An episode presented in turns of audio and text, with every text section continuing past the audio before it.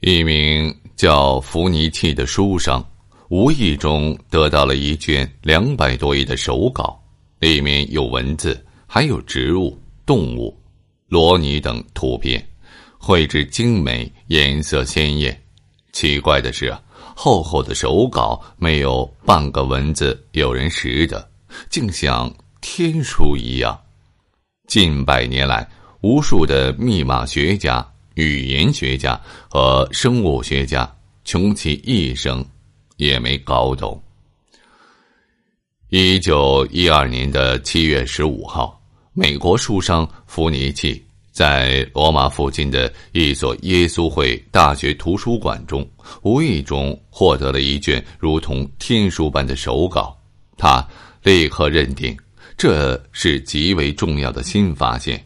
从获得他的那一天起啊。直到现在，几乎每天都有人在研究这本伏尼契手稿。可遗憾的是呢，到现在仍然没有人能够看得懂它。这本手稿长二十五厘米，宽约十八厘米，总共有二百三十多页。经过碳十四检测后，发现手稿大概成书于五百年前。手稿用的是上等羊皮纸，上面写满潇洒的旗子，由一种现在人所未见过的字母组成。这些字母和语言至今无人识别，不知道是某种神秘的文字，还是高明的密码。就连首屈一指的密码专家和语言学家也译不出来。这本内容不明的神秘书籍。里面还附有大量的插图，这些插图和文字同样古怪，描绘的是天体、幻想植物和裸女等图案。由于文字和插图都不易理解，此手稿号称世上最艰深难解的手稿。手稿中植物的插图很多，因而不少的研究者以为手稿可能是讲述植物疗效的论文，但是。至今仍有许多不同的揣测。手稿虽然看来像是中世纪炼金术士或是草药医生的参考书，但为什么要用某种密码写成呢？从插图中的人物发型等特征看来，这本书的制作时间应于应该介于一四七零年到一五零零年之间。手稿上的十七世纪英文记录显示。这份手稿曾经在1586年被神圣罗马帝国的鲁道夫二世收购过。到了1600年初，至少有两位学者曾试图解读这份手稿。后来，他消失多年，直到弗尼契发现他，才重见天日。当年，弗尼契找到这份手稿后，就请了当时最顶尖的密码学家来破译这份手稿。但他似乎和任何已知的语言都对不起来。九十多年过去了，许多世界顶尖的译码专家努力钻研，但是没有人能够破解这种称为伏尼契文的文字。手稿的真面目和来源仍然是一个谜。一连串的失败令伏尼契手稿俨然成为了密码术历史中的圣杯。让人怀疑手稿是否有内容可供破解呢？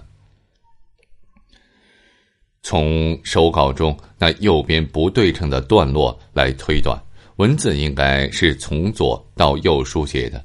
段落没有明显的标点符号，从流畅的字形及排列整齐，似乎撰写人很清楚自己在写什么，而不是落笔前故意逐字编造。手稿内共有十七万个字，字之间有分隔，大部分由一至两笔写成。关于某些字迹是否为个别字母，存在着一些争论。部分奇怪的字母仅出现一或两次，较阔的风格可分辨出约有三万五千个不同长度的词汇，大致符合语音学的规律。例如，部分字母在每个词汇经常出现等等。很多统计学家和语言学家在分析过后发现，文稿的文字规律与自然语言类似。例如，词汇的出现频率符合基夫定律，而词汇的商义与英语、拉丁语相类似。然而，手稿的语言与欧洲语言不太相似。例如，几乎没有词汇是多过十个字母的，也几乎没有一或两个字母的词汇。词汇内的字母分布独特，有些字母仅出现在字首，有些出现在字尾，有些词汇中间。这些特点与阿拉伯字母相似，但不见于拉丁字母、希腊字母、西里尔字母。词汇的重复程度也高于一般欧洲语言，同一词汇可能会连续出现三次。从统计学来讲，手稿的词汇数目相对较少。伏尼契手稿难倒过许多二十世纪顶尖的密码学家，其中就包括美国密码破译之父赫伯特·奥斯本·亚德利。他曾经在一战期间破解过德国人和日本人的密码。却对这份手稿束手无策。破解密码的关键在于找到其中的破绽，它是泄露天机的规则。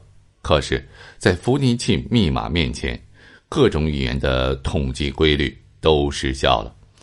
在一九二一年，出现了第一个宣称破解伏尼契手稿的人——美国宾州大学哲学教授纽伯德指出，伏尼契文字的字母中。包含着放大后才可以看得见的小笔画，这些笔画是古希腊速记文字。根据由密码读出的内容，纽伯德断定，伏尼契手稿是在十三世纪的哲学科学家培根所撰写，旨在描述他的发现，例如显微镜的发明等等。但不到十年，批评者就推翻了纽伯德的说法，证明所谓的字母中细小笔画。其实只是墨水的自然裂痕罢了。纽伯德的努力只是一连串失败的开始。到了一九四零年，业余解码家菲利普运用密码代换法，将伏尼契文字母转译成为罗马字母。但如此转译出来的文字没有任何意义。二次世界大战结束之后，曾经破解过日本海军密码的美国军方密码人员，利用闲暇。研究古代密文，他们破解了所有的密文，唯一无法破解的就是伏尼契手稿。伏尼契手稿也许完全没有意义，也可能只是个精心设计的骗局。但不管怎么说，现在它仍然被收藏在美国耶鲁大学贝内克真本书与手稿图书馆中，静静的等待着有心人来把它的秘密破解开来。